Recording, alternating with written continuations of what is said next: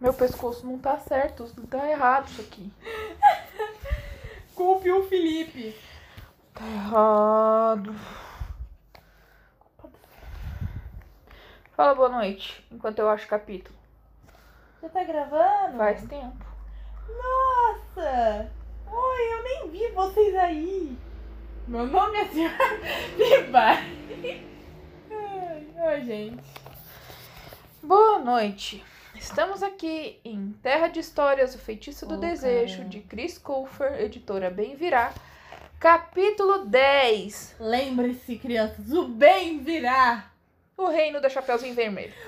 É.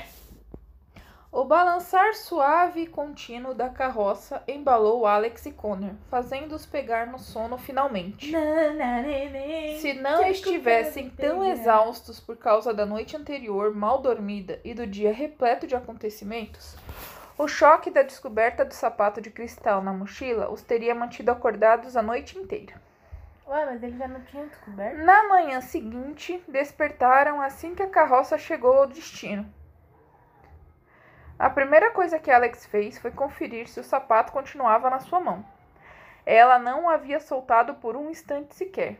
Tinha medo de que ele desaparecesse tão inesperadamente quanto aparecera.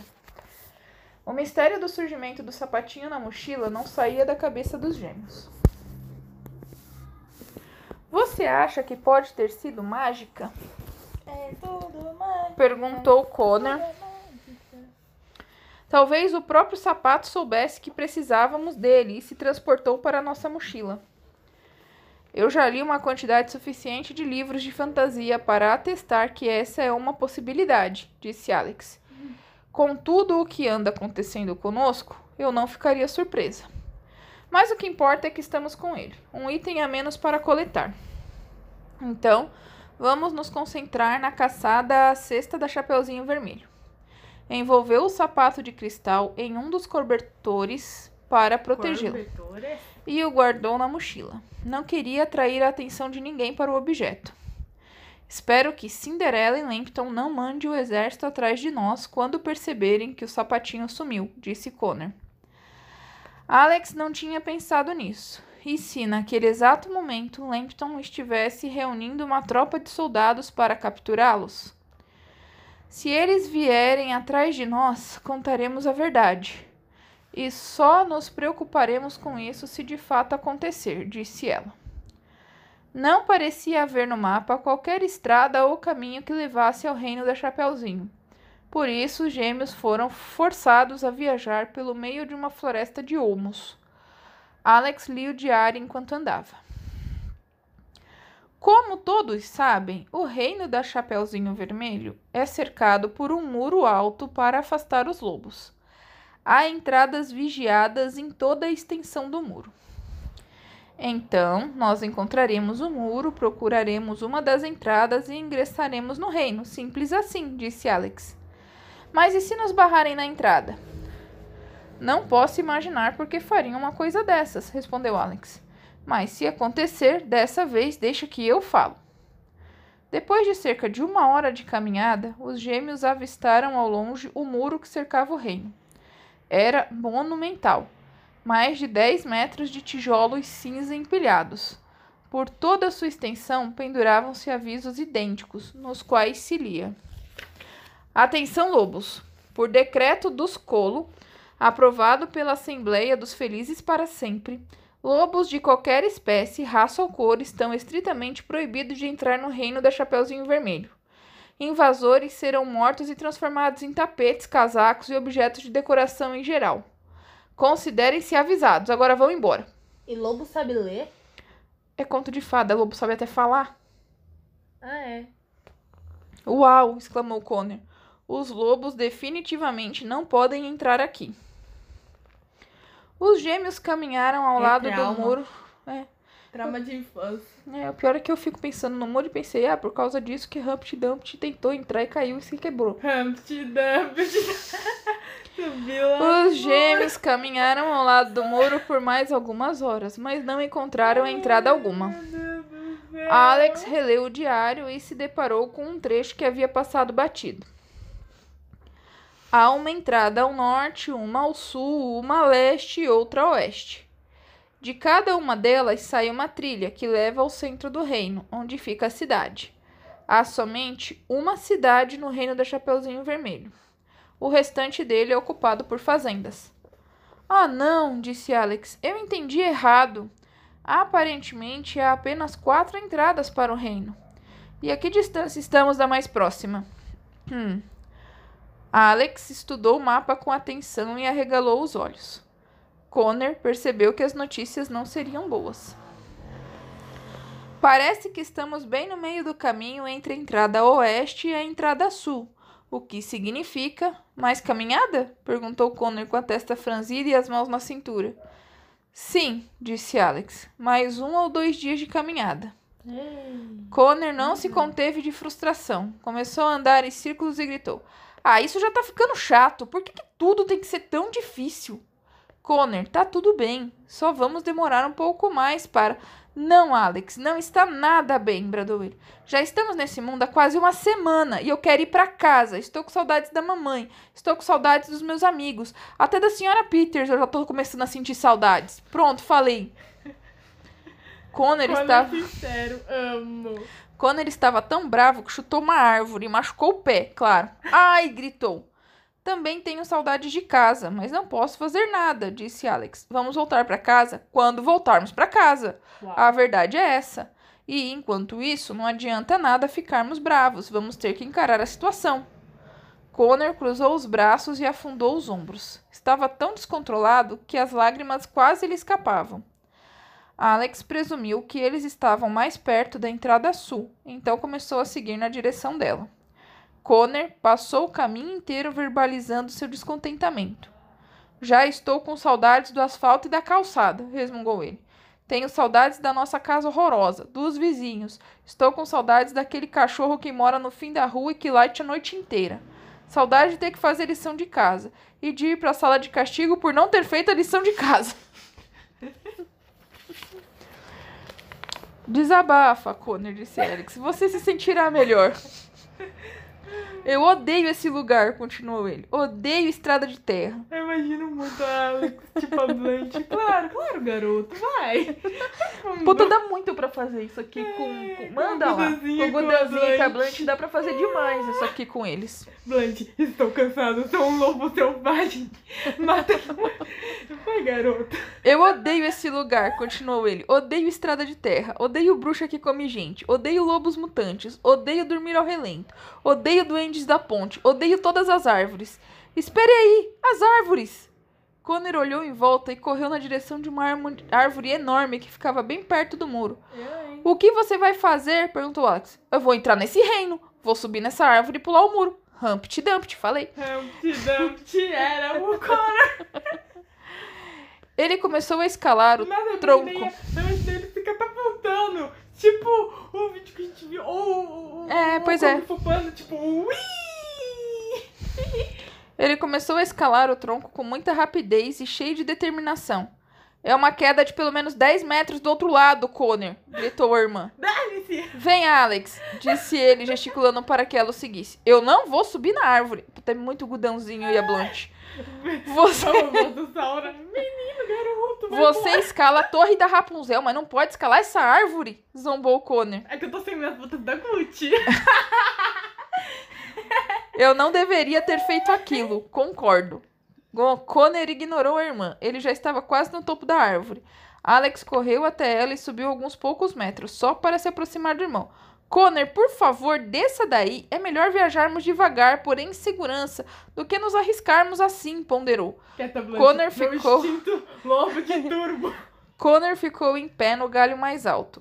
O topo do muro estava a apenas um metro de distância. Eu vou pular no muro e tentar achar um ponto para descer do outro lado, disse ele. Connor, não seja idiota, desça já daí, você vai se machucar, gritou Alex. Me deseje sorte, falou Connor, preparando-se para saltar. Igualzinho, igualzinho. Um, dois, três. Connor voou em direção ao muro. Não! berrou Alex. Ele deu impulso demais e acabou passando da borda, caindo diretamente do outro lado. Alex! gritou no ar. Ela escutou um estampido seco vindo do outro lado, mas Porque não é um con- estampido. é um barulho. Tipo, Pá! ah, Mas não conseguiu ver nada. Connor! Connor, você está bem? Você está vivo? Perguntou ela o histericamente. faria a mesma coisa. Mano, Alex a mesma coisa. Escalou a árvore mais rápido do que qualquer animal que ela já tivesse visto em documentários. Connor, por favor, me responda, implorou. Está me ouvindo? Está machucado? Ela ouviu algumas risadinhas assim que chegou ao topo da árvore. Do outro lado do muro, viu Connor deitado sobre uma pilha de feno, são e salvo. Oi, Alex, disse ele com um sorriso estampado no rosto. Connor, você me assustou, seu maluco. Ah, eu sei, e foi divertido. Você realmente achou que eu pularia sem que tivesse onde cair? Que bom que você está vivo. Mas Assim como é eu que me. sabia que o Fernando tava lá? Ah, ele subiu em cima da árvore e viu que tinha do outro lado, né, criatura? De fato, de fato, de fato. Esse é um ponto realmente questionável. Ai, ai, que bom que você está vivo. Assim eu mesma posso te matar, disse Alex. Pule, Alex. A aterrissagem é tranquila, eu garanto, disse ele. Está bem. Com todo o cuidado, Alex jogou a mochila para o irmão antes de saltar o muro. Porque ela é uma duquesa, né? Connor estava certo. A queda era suave. Um ajudou o outro a tirar o feno que os cobria. Olha esse lugar, disse Alex. Os dois caminhavam dentro do reino da Chapeuzinho Vermelho. Pareceu-lhes que tinham atravessado para uma nova dimensão de novo. Havia colinas cheias de fazendas até onde suas vistas alcançavam. Vacas e ovelhas pastavam tranquilas nos campos. Pastores com cajados curvos e pastoras de Viu? Vé, gente, tranquilo. Ah, vacas e ovelhas pastavam Coisa. tranquilas nos campos, pastores com cajados curvos e pastoras de toucas guiavam, acompanhados de seus cachorrinhos. Tudo aqui é tão calmo, disse Alex. Parece que estou em uma canção de ninar. Esse povo deve ser muito entediado, isso sim, falou Connor. De quem serão essas terras? Alguns instantes depois, a questão de Alex foi respondida. Os gêmeos passaram por uma enorme placa de madeira fixada no chão na qual se lia Fazendas da família Bupip. Bupip, é isso mesmo. É a. Não sei, eu sei que É é, a Beth. Bet Bu? Bupip. É a Beth. Aquele cenário era tão agradável que o tempo até passou mais depressa. Depois de mais algumas horas de viagem, eles enxergaram os telhados pontudos da cidade. Não conseguiam vê-la muito bem de onde estavam, mas ao se aproximarem do centro do reino, ela ganhou vida. Que graça! disse Alex ao entrar na cidade. Era tão delicada e pitoresca que os irmãos se sentiram em um parque temático. Havia Disney. Havia dezenas de chalezinhos e lojas de tijolo ou de pedra, e telhado de palha. O sino que ficava no campanário de uma antiga escola soou. Rapazes com cajados e moças de touca, iguais àqueles que os dois haviam vistos nos campos, caminhavam pelas ruas da cidade puxando suas cabras e ovelhas. Entre as várias lojas havia o Banco Henny Penny, a doceria Jack Horner e a padaria Pat a Cake. Pat a Cake. O Joy Inn, adjacente à rua central. Ah, o Shu Inn, adjacente à rua central, era um estaleiro que fora construído dentro de uma bota de proporções gigantescas. Bem no meio da cidade havia um parque gramado no qual se viam diversos monumentos em memória a figuras ilustres. Alex fez uma ginástica mental para recordar de cada um dos homenageados. Em um pequeno muro de tijolos, uma placa dourada dizia: Muro do Sir Humpty Dumpty. Quem O senhor foi um bom ovo. A sua ausência será sentida por todos, não apenas pelos cavalos e homens do rei, que descanse em partes. Amém. Passado o muro de Humpty Dumpty, havia um pequeno morro com um poço no topo e uma placa com os dizeres: Colina de Jack Jill. No meio do parque ficava uma fonte circular, e no meio dela havia uma estátua de um menino pastor. A água da fonte jorrava da boca das ovelhas que o cercavam, e na dedicatória lia-se o seguinte: Em memória do menino que chamou o lobo, apesar de mentiroso, você era muito amado. Os Não gêmeos. chamem lobos. Principalmente se você for morar perto da Chapeuzinho. Os gêmeos estavam tão encantados com tudo o que viam Será? que chamavam a atenção das pessoas do vilarejo. Será que o menino e o lobo se passam no mesmo tempo da Chapeuzinho Vermelho e eles moravam, tipo, vizinhos? É, vocês acabaram de fazer um memorial pra ele na cidade da Chapeuzinho. Não, tipo, vocês se Será que o menino lobo e a Chapeuzinho tiveram um irmãos? caso? São irmãos? Pode ser. Será que eles são irmãos? Os gêmeos. Mano, isso faria sentido. Este lugar me lembra o minigolf da nossa cidade, disse Conner. Não aquele que fica perto da nossa casa, mas o outro, aquele de verdade, do outro lado da cidade, no bairro dos ricos. No ponto mais alto da cidade, com vista para o parque, estava o castelo da Chapeuzinho. Ele possuía quatro torres, as quais podiam ser vistas de qualquer lugar da cidade. Ainda não entendo como ela virou rainha. Como estava explicado lá nos capítulos anteriores que teve uma tipo uma eleição, mas ela é meio que uma tirana. Como não Ah, poderia é? deixar de ser, as paredes eram Ah, todas pintadas de vermelho, com telhados cor de vinho.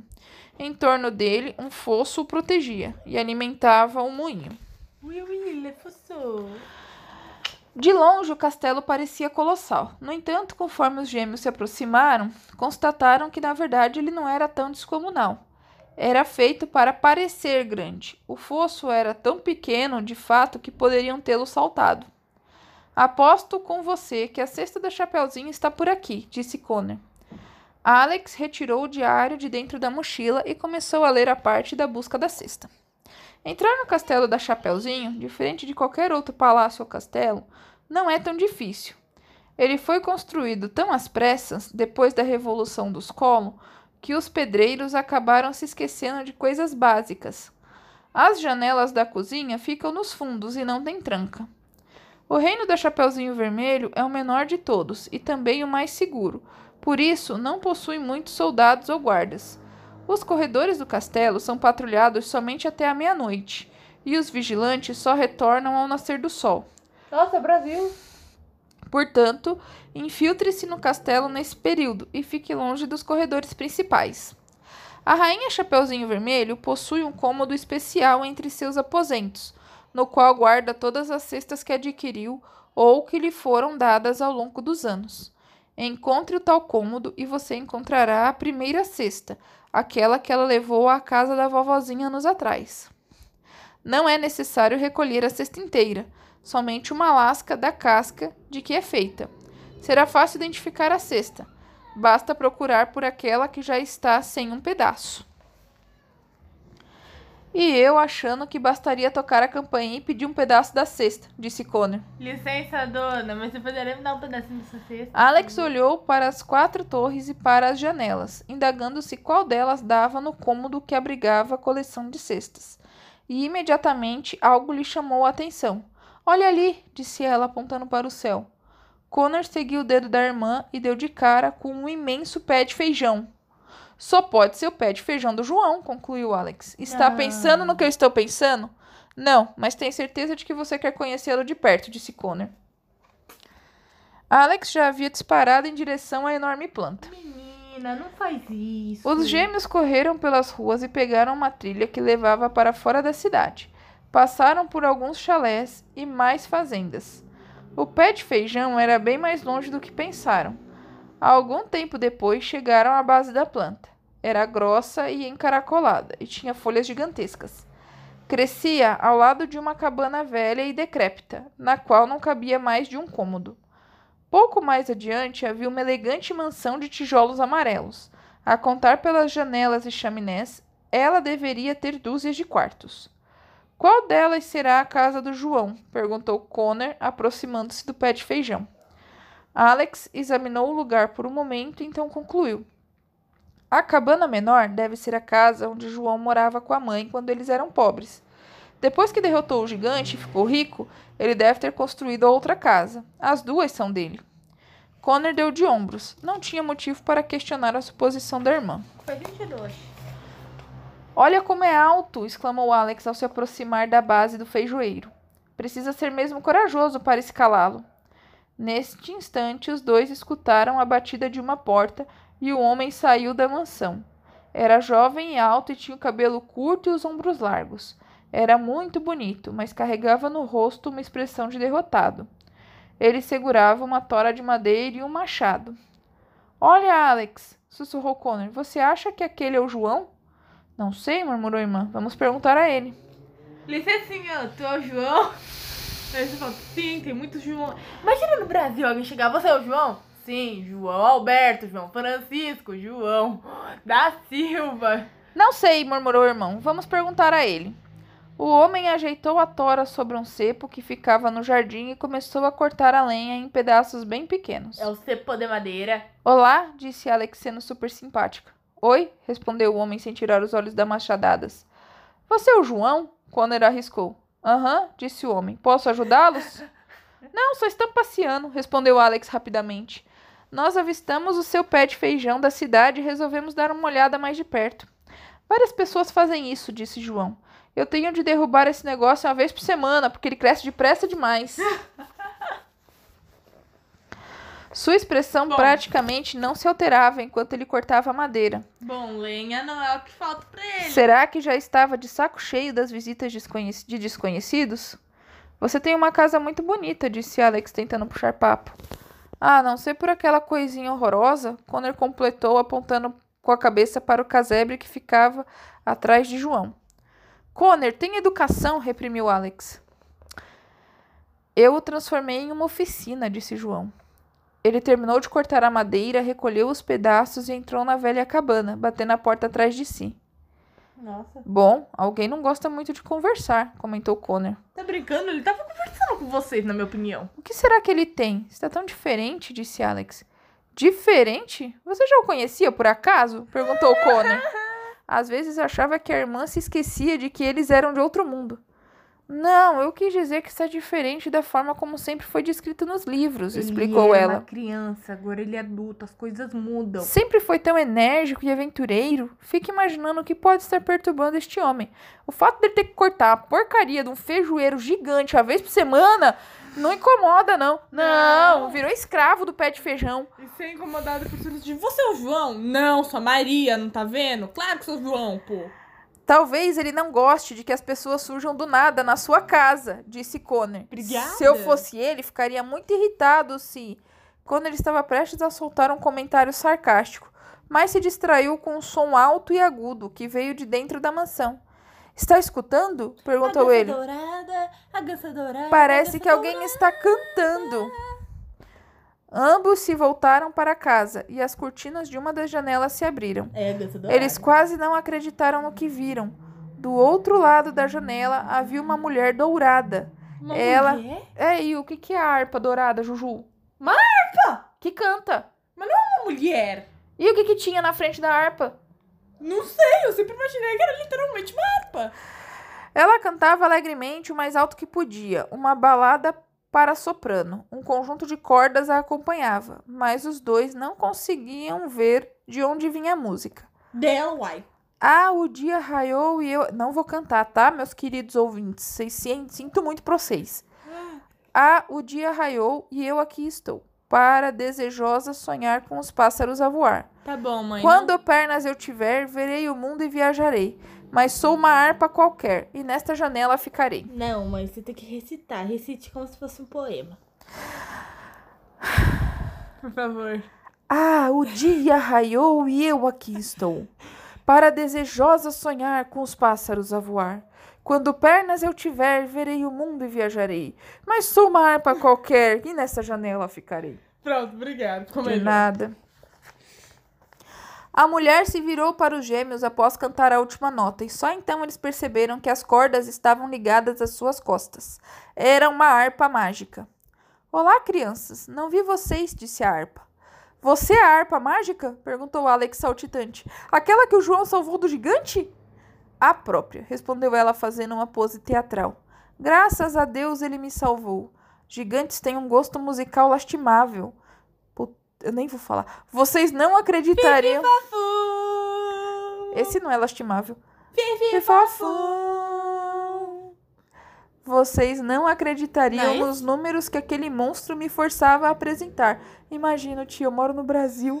As letras envolviam coisas como comer ovelhas e pisotear os moradores da vila. É. Querem que eu cante pra vocês? Não, a gente mora no Brasil, tia, não. Não, é, é a mesma coisa. Comer ovelhas, exatamente. Pisotear moradores. Pois é, né?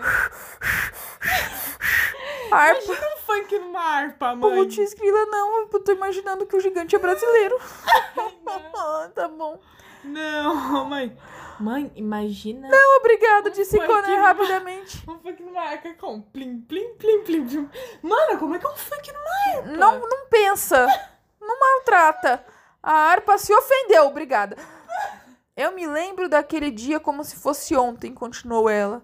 Estava fazendo as minhas coisinhas, sendo uma escrava para o gigante, quando de repente esse menino camponês entra pela porta e eu. Olá, tudo bem? Por que você não me salva? Eu preciso ser resgatada. Quando dei por mim, estávamos descendo o tronco de um feijoeiro, sendo perseguidos pelo gigante. Não, imagina. João cortou a base da planta e o gigante caiu e morreu. Mano, eu imagino. Eu imagino. Bem em cima das fazendas da família Bupip. Foi um dia memorável. Eu imagino a cena. Olá, você gostaria de me salvar? Ele. Ok. Ele, ela, não, pera, ok? É, e aí ela estava. I know it's today, I know it's today. É, era isso que ela tava cantando, sei. Ainda- Que horror, disse Alex. Você me salvou? Sim. Matou o grande gigante. Matou? Você matou, não matou? Foi a coisa mais emocionante que eu vivi em uma centena de anos. Tudo deu certo. João e sua mãe ficaram ricos. Eu deixei de ser escrava. E a família Bupip disse que o gigante foi o melhor fertilizante que suas terras já experimentaram. Mano, oxe, a era feito do quê? Isso não está nada certo, comentou Connor consigo mesmo. O que vocês fazem por aqui? perguntou a harpa sorridente. Alex e Connor entreolharam-se, ambos com medo de responder. Estamos de passagem, disse Alex. Nunca tínhamos vindo ao reino da Chapeuzinho Vermelho. Estávamos na cidade e vimos o pé de feijão, então quisemos conhecê-lo de perto, completou Connor. Sejam muito bem-vindos, então. Vocês não acham esse lugar adorável? Eu acho. Já viajei o mundo e nunca me senti tão confortável quanto aqui. É tão seguro, as pessoas são todas simpáticas, são pessoas do campo. E o melhor, lobos não são permitidos. Vocês estão pensando em se mudar para cá? Não seria ótimo? Acho que vocês poderiam se mudar para cá e me visitar todos os dias. Mulher, como fala? A harpa era tagarela, e os gêmeos notaram que estava desesperada por atenção. Passar todos os dias confinada não deveria ser nada fácil. Não é. Na verdade, estamos indo para casa, contou Connor. Só temos que dar uma passada no castelo da Chapeuzinho, depois vamos embora. Nunca tínhamos. Você deveria pedir ao João para levá-los, interrompeu a harpa. Ele vai ao castelo essa tarde. Tem uma reunião com a rainha Chapeuzinho Vermelho. Ele vai? Alex se empolgou. Vai sim, disse a harpa. Ele costuma visitá-la todo final de semana e sempre lhe leva de presente uma cesta feita à mão. A harpa olhou em volta para se certificar de que ninguém a ouvia e continuou, entusiasmada com a fofoca que estava prestes a disparar. Não contem a ninguém, mas é a rainha Chapeuzinho Vermelho que o convida ao castelo toda semana para pedi-lo em casamento. A coitadinha é apaixonada por ele desde que eram crianças. Caraca, chapeuzinho com o João e o pé de feijão, é tenso. Verdade? perguntou Alex. Quer dizer que eles vão se Diga, casar? menina. Ah, não, de jeito nenhum. João não suporta a moça. Porque Ele o recusa o João- pedido toda vez. Porque o João caiu na panela do feijão. O João na panela do feijão! Velho! Ai. O João não caiu do pé de feijão, caiu na panela. Ah, Mas por que ele não quer ser rei? perguntou Connor. O que eu quero? O coração de João pertence a outra pessoa, disse tristemente a harpa. dourados? As suas cordas entoaram uma melodia de lamento. De quem ele gosta? perguntou Alex. Deixe-me adivinhar, falou Connor. Little Miss Muffet. Quem? A senhorita Muffin. Quem? Do Muffin Man. Do you know the Muffin Man? Claro que não. Miss Muffet casou-se com George Porgy. Todo mundo sabe que George tem incontáveis amantes por aí, mas essa é outra história. O João, vamos voltar à história do João, disse Alex. Ah, é mesmo. Bem, não tenho certeza sobre quem é a paixão dele, falou Harp. Só sei que ele jamais foi o mesmo desde que ela se mudou. Alex e Connor se entreolharam com cara de interrogação. Quem poderia ser? Seria dourados. Chapeuzinhos dourado, isso aí. E caixinhos vermelhos. E caixinhos vermelho. Aham. Alex e Connor se entreolharam com cara de interrogação. Quem poderia ser? Seria essa a razão por ele estar tão tristonho? A porta da cabana se abriu e João saiu com uma cesta feita dos pedaços de lenha que ele acabara de cortar. Ei, João, eu tenho uma ideia brilhante, gritou a harpa. Por que você não leva esses dois ao castelo? Eles não o conhecem por dentro. João pareceu hesitante. Por favor, senhor João, implorou Alex, não vamos atrapalhar. Vamos, João, Deixa, faça tio, a felicidade dos meninos, insistiu a harpa. Tudo bem, disse João, finalmente virando-se e já começando a caminhada em direção à cidade. João é igualzinho o Klaus do, do filme da Netflix. Os gêmeos o seguiram. Muito obrigada, gritou Alex para a harpa. De nada, voltem para me visitar, por favor. João andava bem rápido. Suas pernas eram muito mais compridas do que a dos gêmeos, e era difícil para eles acompanharem o passo. Foi muita gentileza sua nos deixar acompanhá-lo, disse Alex, mas João não tirava os olhos do chão. Você não gosta muito de falar, não é? disse Connor. Não tenho muita coisa para dizer, respondeu João. Olha! Connor anuiu com a cabeça. Ele o entendia perfeitamente. Ao se aproximarem da cidade, Alex puxou Connor de lado. Que sorte a nós, hein? Se entrarmos no castelo e conseguirmos a cesta, sairemos deste reino num piscar de olhos. Eles entraram na cidade e chegaram ao castelo. Havia uma sequência de grandes portas de madeira na entrada. João bateu em uma delas. Em seguida, a pequena janela que ficava no meio da porta se abriu, e atrás dela surgiu um par de olhos. Quem está aí? disse a voz do outro lado. É o João, de novo. E quem está atrás de você? inquiriu a voz, cujos olhos encaravam Alex e Connor. Eles acenaram um tanto sem jeito. Ah, como é que vocês se chamam mesmo? perguntou João. Alex e Connor, disse Alex com o polegar em riste. O que é um polegar riste? Ah, tá! Fazendo um joinha. São os meus amigos Alex e Connor. Vão me acompanhar na visita ao castelo. Pô, super amigos. Quais são seus nomes mesmo? As portas se abriram e João entrou com os gêmeos no seu encalço. O lugar parecia uma versão compacta do Palácio da Cinderela. Os corredores não eram tão longos e os móveis não tão bonitos. Havia diversos retratos nas paredes, mas eram todos da Rainha Chapeuzinho Vermelho, Nossa. em diferentes poses, cada uma mais imponente do que a outra. Os gêmeos esperaram com João em um corredor, diante de outra série de portas. João bateu e imediatamente se sentou num banco. Isso aqui sempre demora, disse João. Do outro lado vieram sons de passos apressados. Espere, não abra, eu ainda não estou pronta, alguém sussurrou. Me passe aquela capa. Não, não é essa outra, com capuz, rápido. João assobiava. Como estou? E meu vestido está bonito? Os cochichos continuavam. Agora sim, estou pronta. Pode deixá-lo entrar, rápido. João se levantou ao ver as portas se abrirem e cumprimentou a esbaforida e rubra criada que o recebeu. Ela o acompanhou até a sala seguinte e os gêmeos seguiram. Entraram em um cômodo comprido com janelas altas de ambos os lados. As paredes eram cobertas de retratos, todos da rainha. No chão havia uma gigantesca cabeça de lobo com olhos vermelhos e dentes afiados. Era exatamente igual àqueles que os gêmeos viram na Floresta dos Anões. À primeira vista, eles ficaram assustados, mas logo se deram conta de que era um tapete feito com a pele do animal. As crianças não precisaram perguntar para saber que aquele era o grande lobo mau. No final da sala, bastante elegante, elegante até demais, pode-se dizer, estava a rainha Chapeuzinho Vermelho. Olá, João, cumprimentou ela. Chapeuzinho Vermelho era bastante jovem, tinha mais ou menos a idade de João.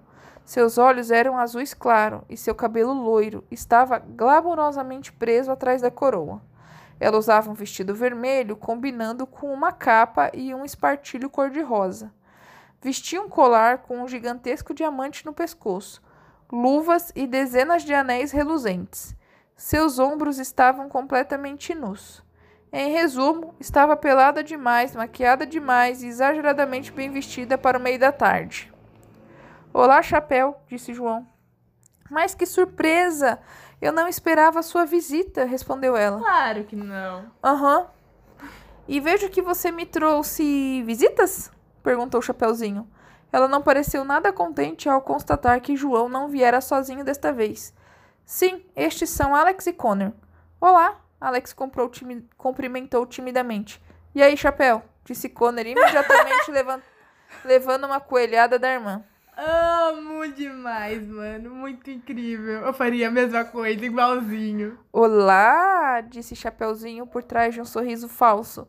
Sejam bem-vindos ao meu castelo. Sentem-se por gentileza. Eu imaginei ela sorrisete do filme da Emoji. Chapeuzinho bateu palmas. E duas criadas colocaram uma cadeira grande e aconchegante ao lado do seu trono para que João pudesse se sentar perto dela. Para Alex e Connor trouxeram dois banquinhos e os posicionaram a certa distância de João e da rainha. João afastou um pouco a cadeira do trono antes de se sentar. Entregou a Chapeuzinho a cesta que havia feito para ela. Para mim? perguntou a rainha. Ah, quanta gentileza! Você é uma doçura. Vou guardar com carinho. Como sempre, disse João sem ânimo algum. Diga-me, quais são as novidades? São Dona Candinha, na esquina tem os brócolis baratinhos. Perguntou a rainha. Ela se debruçava tanto na direção de João que estava prestes a cair do trono. Nada demais, disse ele, tudo na velha paz. A linguagem corporal de João deixava claro que ele queria ir embora dali o quanto antes.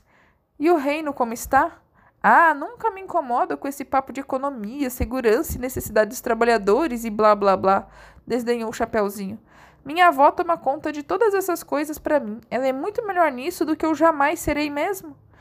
Chapeuzinho se cansou de segurar a cesta, estalou os dedos e uma criada se aproximou, recolhendo o objeto. Oh, muito carinho, hein? Coloque-a com as outras, insistiu. Ó, instruiu. Opa. A serviçal levou o presente para fora da sala. Os gêmeos se deram conta de que esta era a sua chance. Podemos ver as outras? perguntou Alex. As outras? indagou a rainha. As outras cestas. Chapeuzinho olhava para ela com curiosidade. É que meu irmão adora cestas, disse Alex. Ah, não envolve não. Connor concordou com a cabeça, acompanhando o raciocínio da irmã. Adoro, é o que eu mais gosto na vida, exclamou ele. É como dizem por aí, a vida é muito melhor com as cestas.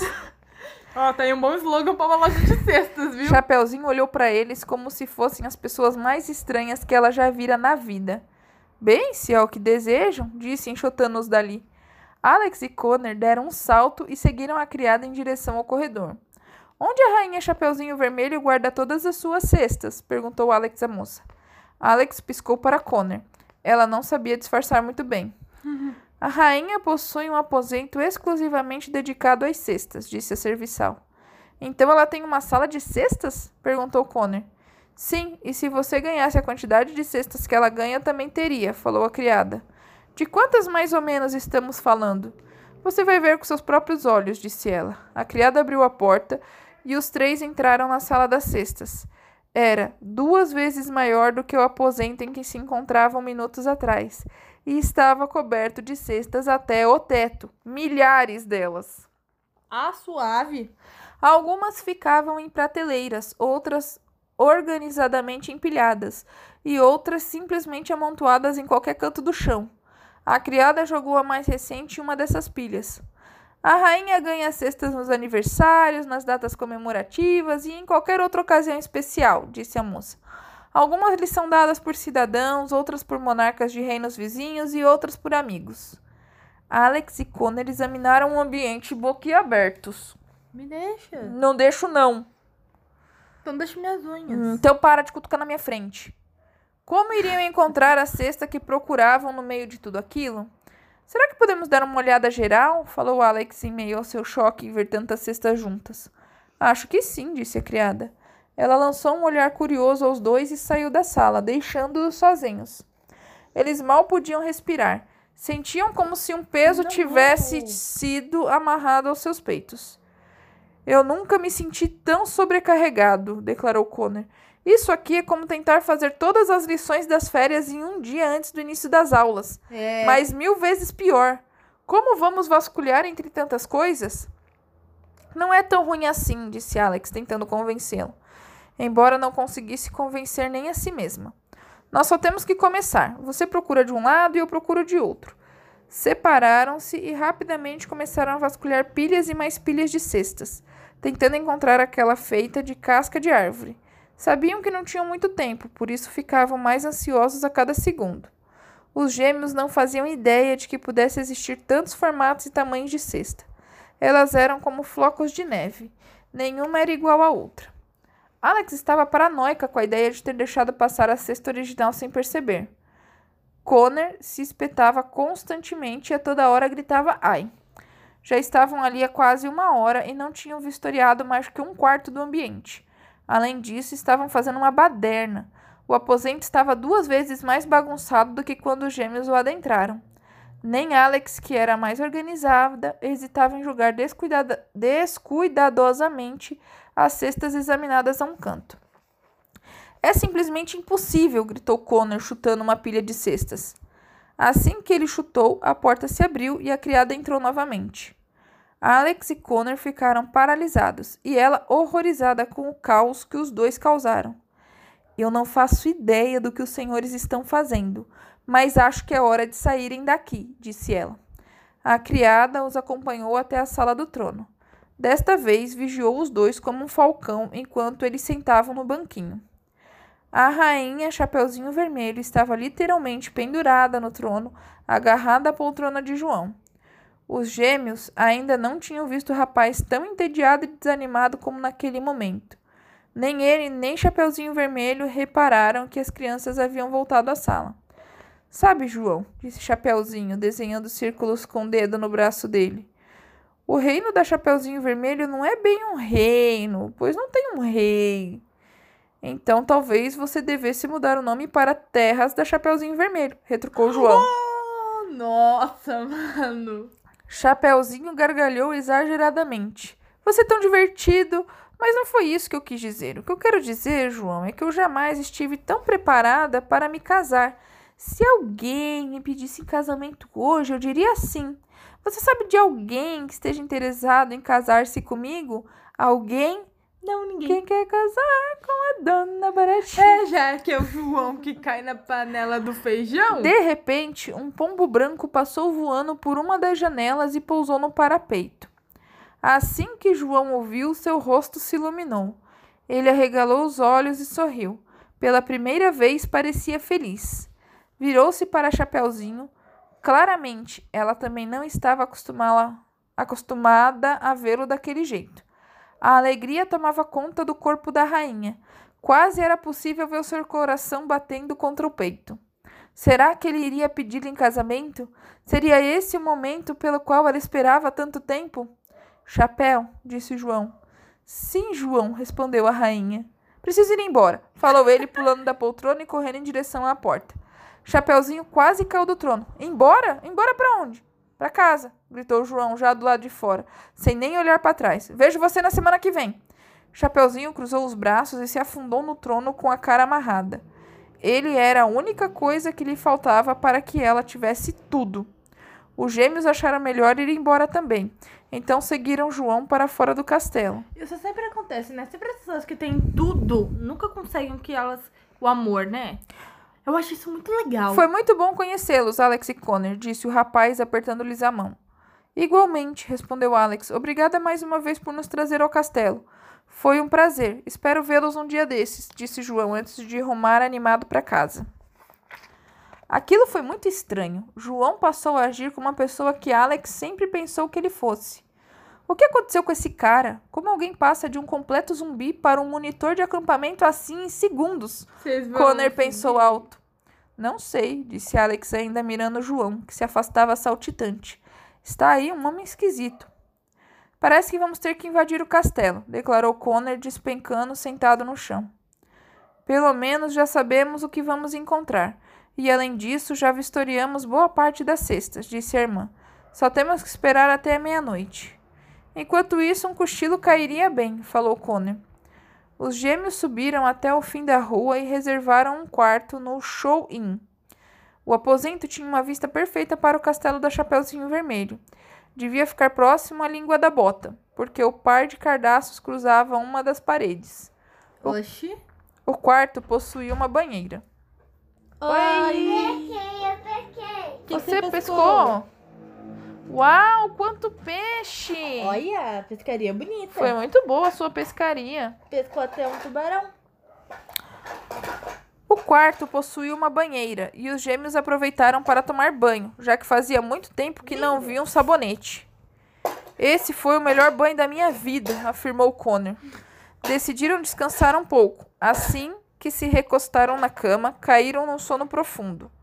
Acordaram depois de algumas horas, pouco antes da meia-noite. Qual será a nossa estratégia para hoje? perguntou Connor. Vai lá, meu amor. Será a primeira vez que vamos invadir um lugar, caramba. Estou ansioso. Vamos contar tudo o que temos, disse Alex, despejando o conteúdo das mochilas sobre a cama. Dois cobertores, um saco de moedas de ouro, uma adaga, um cacho de cabelo da Rapunzel, um sapato de cristal, um mapa, um diário e um pacote de comida. Podemos usar a adaga para cortar a madeira da cesta, mas estará escuro. Vamos precisar de luz. Vamos levar essas lamparinas, disse Connor apontando para os objetos que ficavam ao lado da cama. Ótimo, concordou Alex. Acho melhor sairmos do reino assim que completarmos a missão. Vai que a gente se mete em alguma encrenca. Rumaremos à entrada leste, assim ficaremos mais perto da fronteira com o reino das fadas. Connor baixou a cabeça. Eu queria tanto voltar para esta caminha. Faltando 15 minutos para meia-noite, Alex e Connor juntaram todas as suas coisas, acenderam as lamparinas e deixaram o quarto do hotel. Atravessaram a cidade em direção ao castelo. Ela era absolutamente quieta durante a noite. Nem mesmo os animais das fazendas ficavam acordados. Os irmãos se esconderam atrás do muro do Humpty Dumpty, pois dali podiam observar, através das janelas de vidro do castelo, os guardas que patrulhavam os corredores. Só mais alguns minutos e eles irão embora, disse Alex. De fato, minutos depois, cada vez menos guardas passavam pela janela. Eles já se foram? perguntou Connor. Acho que sim. Vamos. Os dois deram a volta no castelo e chegaram aos fundos. Por uma janela, viram a enorme cozinha. Pularam o fosso. Eles sabiam que eram capazes. E abaixaram-se sob a janela. Como dizia o diário, ela não possuía tranca e se abriu facilmente. Alex foi a primeira a entrar na cozinha. Foi tão silenciosa quanto possível. O único barulho que fez proveio das batidas de seu coração. Connor escalou a janela logo em seguida, mas ao descer, bateu numa pilha de panelas. Alex ficou mortificada. Vou te matar, sussurrou. Desculpe, Connor murmurou de volta. Esperaram um momento para se certificarem de que ninguém tinha escutado o alvoroço. E nenhuma pessoa apareceu. Saíram da cozinha e caíram em um corredor.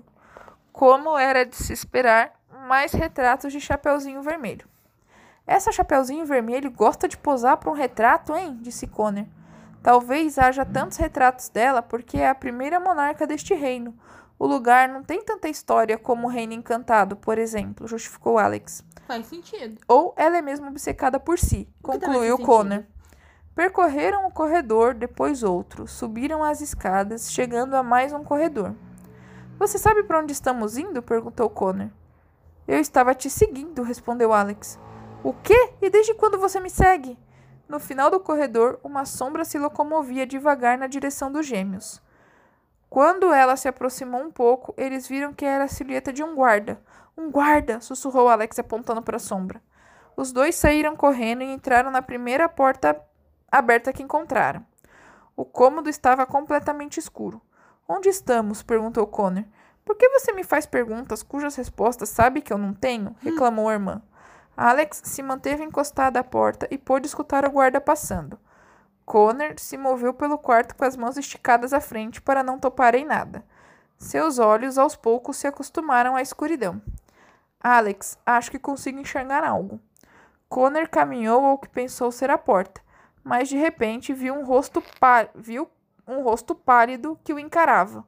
O garoto se jogou no chão de tanto medo e gritou o mais silenciosamente que pôde. Alex, tem uma pessoa parada diante da porta e ela é muito feia e assustadora, sussurrou Connor apontando. Alex correu até o irmão, espremendo os olhos para tentar enxergar a tal pessoa. Não é a porta, seu idiota, é um espelho, disse ela. Ah, Alex ajudou o irmão a se levantar.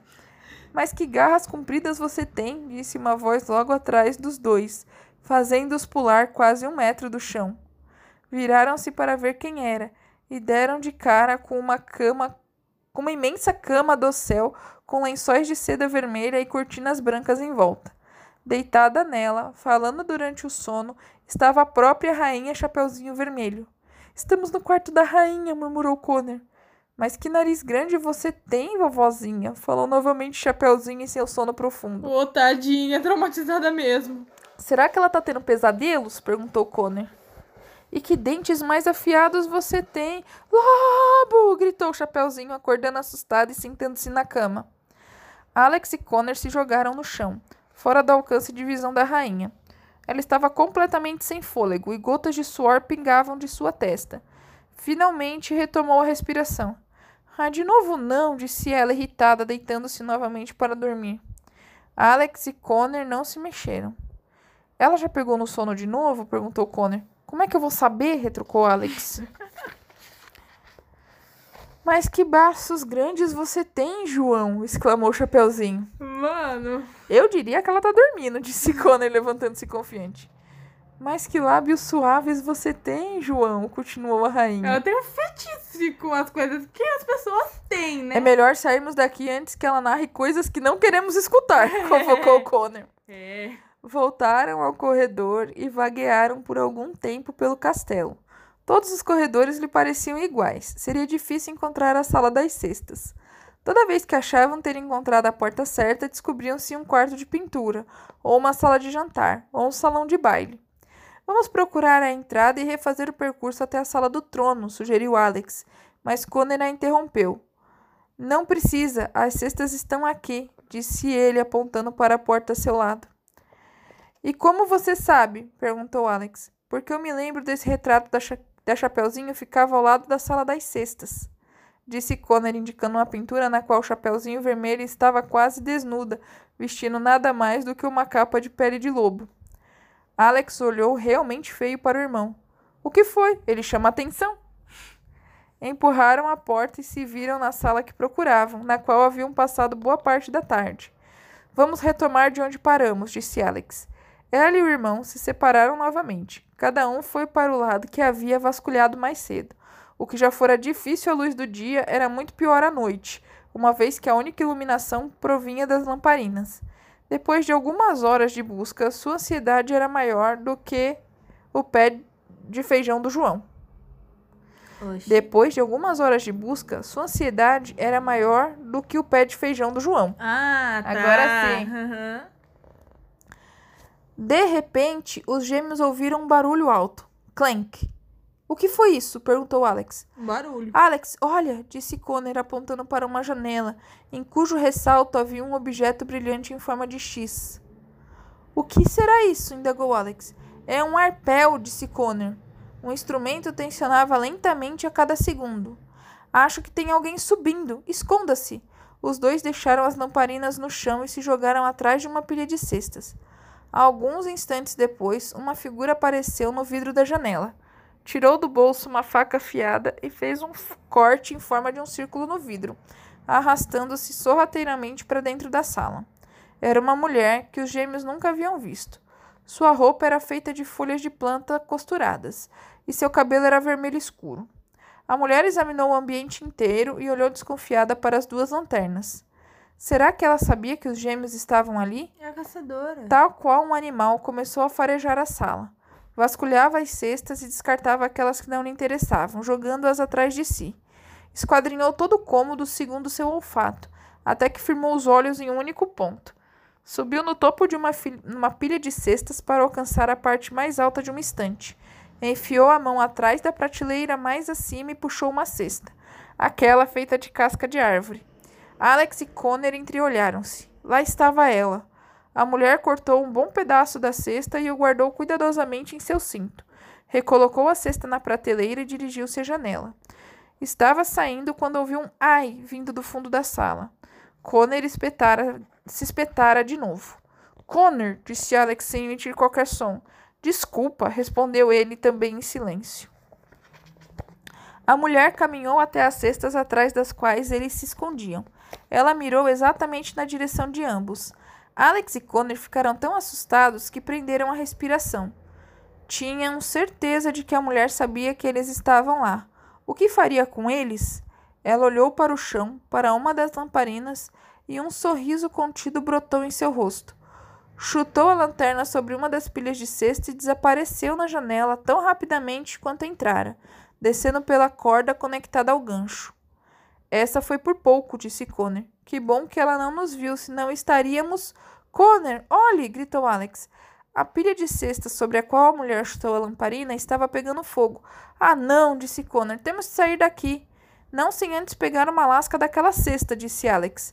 Ela meteu a mão na mochila e retirou a adaga. A adaga. Subiu no monte de cestas como vira a mulher fazer. Como não era tão alta quanto esta, teve de se esticar o máximo que pôde para alcançar a cesta especial. Depressa, Alex, disse Connor. O fogo aumentava e se espalhava pelo ambiente, atingindo as diversas pilhas. Connor ainda tentou apagá-lo aos sopros, mas isso não funcionou. É, né? Eram labaredas e não velas de aniversário. Alex subiu na estante para alcançar a cesta e finalmente a agarrou. Te peguei! exclamou puxando-a. A trama já estava sem dois pedaços, um retirado pela pessoa que escreveu o diário, e o outro por quem quer que fosse aquela moça. Alex enterrou a adaga na cesta e começou a cortá-la. Alex, a menos que você queira sair extra crocante daqui, é melhor correr, gritou Connor. Metade da sala já fora consumida pelas chamas. O calor estava se tornando insuportável. A fumaça preta já tomava todo o ambiente e faltava ar para respirar. Consegui, falou Alex descendo até Connor. As chamas cobriam a porta pela qual eles haviam entrado. Como vamos sair? gritou a garota. Os gêmeos escutaram o barulho de passos correndo em direção à sala. Por cima das chamas, enxergaram o rosto alarmado de vários guardas. Fogo, fogo no castelo! gritou um deles. Salvem a rainha! Busquem água! Outro apontou diretamente para os gêmeos. Vocês dois, não se movam! Nem pensar! gritou Connor. Ele apanhou uma cesta bem pesada e arremessou-a contra uma janela, que se estilhaçou na hora. Agarrou a irmã pelo braço e a puxou para o vão. Ambos respiraram o ar fresco. Olhe, o moinho da pé! exclamou Connor, escalando a janela e descendo até ele. Ela já tinha pegado o negócio da cesta? Já.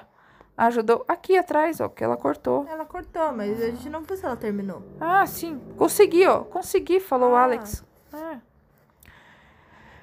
Ah, ajudou a irmã e os dois começaram a descer a construção. Quando estavam no meio do caminho, todas as janelas da sala explodiram. O cômodo inteiro foi pelos ares. O moinho começou a girar por causa do peso dos dois, jogando-os dentro do fosso. A queda não teria sido tão dura se aquele mísero fosso não tivesse menos de um metro de profundidade. Arrastaram-se para fora da água e saíram em disparada para longe do castelo. Nenhum guarda os seguiu. Deviam estar todos tentando apagar o incêndio. Em minutos, Alex e Connor já se encontravam fora da cidade e a caminho do portão leste do reino da Chapeuzinho Vermelho. Olharam para trás uma única vez e viram que quase metade do castelo estava em chamas. Um rastro grosso de fumaça ganhava o céu. Essa foi a quarta ou quinta vez que quase morremos só nesta semana? perguntou Connor. E quem era aquela mulher? Por que estava atrás da cesta? indagou Alex. Ainda bem que ela a encontrou, porque nós jamais teríamos conseguido. Então, o pensamento mais preocupante tomou conta de Alex. Connor, você não acha que outra pessoa está coletando os itens do feitiço do desejo, acha? Ele parou para pensar, e Alex notou que a ideia o perturbava tanto quanto a ela. Duvido, disse Connor. Pense em tudo o que passou o homem que escreveu o diário. Eu ficaria surpreso se soubesse que outra pessoa conhece esses segredos. Alex concordou com a cabeça. Ambos sabiam que aquilo era improvável, mas a possibilidade os atormentava. Poucas horas depois, os gêmeos já avistavam o portão leste do reino da Chapeuzinho Vermelho. Os guardas deviam ter conseguido apagar o fogo, porque já não se via mais fumaça no ar. O céu estava completamente escuro pouco antes da alvorada. Ao chegarem ao portão, Alex e Connor viram algo se mexer próximo dele. Assombrados com os acontecimentos recentes, os dois mergulharam atrás de um arbusto e observavam de longe. Era um homem que andava de um lado para o outro, alto e aparentemente jovem. Havia algo estranhamente familiar nele. Aquele é o João? perguntou Alex. Connor olhou com atenção. É sim. O que será que ele está fazendo aqui? De repente, uma figura encapuzada surgiu do outro lado do portão. E este? Quem é? indagou Connor. João se aproximou do portão com cuidado. Havia tanta tensão entre ele e quem quer que fosse aquele outro ser que, a, que até os gêmeos puderam senti-la. O rapaz passara a noite inteira à espera daquela pessoa. Olá, João, disse a figura de capuz. Olá, Dourada, respondeu ele. Eu sabia! Então, os gêmeos se deram conta de quem era. Caixinhos dourados. Ela usava o mesmo casaco marrom que vestia quando a encontraram na Floresta dos Anões. sabia que era Chapeuzinho Dourado. Como será que eles se conhecem? perguntou Alex. Connor balançou a cabeça. Não faço ideia. Vi o seu pombo, falou João. Eu soube na hora que era seu. Era mesmo. Sabia que você o reconheceria. Quase não se treinam mais pombos hoje em dia. Os gêmeos perceberam que Caixinhos e João tinham muito a dizer um ao outro, mas por algum motivo não falaram quase nada. Em vez disso, ficaram se olhando, o corpo colado na grade do portão. Eu odeio essas grades que nos separam, disse João. Se não fossem estas, seriam as da prisão, lamentou Caixinhos Dourados. Não paro de me preocupar com você. Eu já sou grande e sei cuidar de mim mesmo, afirmou Caixinhos. Queria que você me deixasse ir com você, disse João. Você sabe que eu arrumaria minhas coisas e sairia daqui imediatamente. Que lindo. Não faz sentido arruinar duas vidas, disse Caixinhos. Você vai encontrar alguém. Você diz isso desde que partiu, e aqui estou eu, ano após ano, encontrando-a nas trevas. Então é pela Caixinhos que ele é apaixonado, disse Alex, juntando as peças do quebra-cabeça. Ela é a razão pela qual João não aceita se casar com o Chapeuzinho Vermelho. É a garota de quem a harpa nos falou. Ah, disse Connor. Isso está parecendo a novela. João colocou suas mãos sobre as de caixinhos dourados. Eu juro que, se encontrar a pessoa que lhe escreveu aquela carta, vou matá-la, disse ele. Quem quer que seja, ela é a responsável por toda essa confusão. O que está feito está feito e nunca poderá se desfazer, declarou Caixinhos Dourado com a testa colada na de João por entre as barras de ferro. Um dia eu vou limpar o seu nome, disse ele. Prometo. E então poderemos ficar juntos. Limpar o meu nome? perguntou Caixinhos, afastando-se do amado. Eu sou fugitiva, João. Eu roubo, eu fujo, até mato se for preciso. Ninguém pode me isentar dessa responsabi dessas responsabilidades. É simplesmente o que eu sou, ou o que me tornei. Mas isso não começou por culpa sua, e você sabe disso, contestou João. Quanto drama. Caixinhos Dourados ficou em silêncio. Eu te amo, disse João, e sei que você também me ama. Não precisa falar, eu sei. Eu sou uma criminosa e você um herói, falou Caixinhos Dourados com os olhos marejados. Uma chama de fogo pode até amar um floco de neve, mas eles nunca poderão ficar juntos sem que um machuque o outro. Nossa, profundo isso, hein? Eu derreto, disse João, puxando a amada para perto de si e lhe dando um beijo apaixonado, puro, desesperado de saudade. Os olhos de Alex se encheram de lágrimas. Connor torceu o nariz como se tivesse cheirado algo estragado. Ainda bem que existe essa grade entre os dois, disse ele. Cala a boca, Connor, falou Alex. Caixinhos dourados afastou-se de João. Preciso ir, disse ela. Preciso estar o mais longe possível deste lugar antes do nascer do sol. Deixe-me ir com você, implorou João. Não! Quando nos veremos novamente? Daqui a uma semana? Um mês? Um ano? Mingau parou atrás de Caixinhos Dourado. Ela pulou no lombo da égua e assumiu as rédeas. Espere o pombo, disse, galopando noite adentro. João ficou ali até perdê-la de vista. De repente, toda a vivacidade de seu corpo se esvaiu, e ele voltou a ser aquele homem triste que os gêmeos conheceram mais cedo.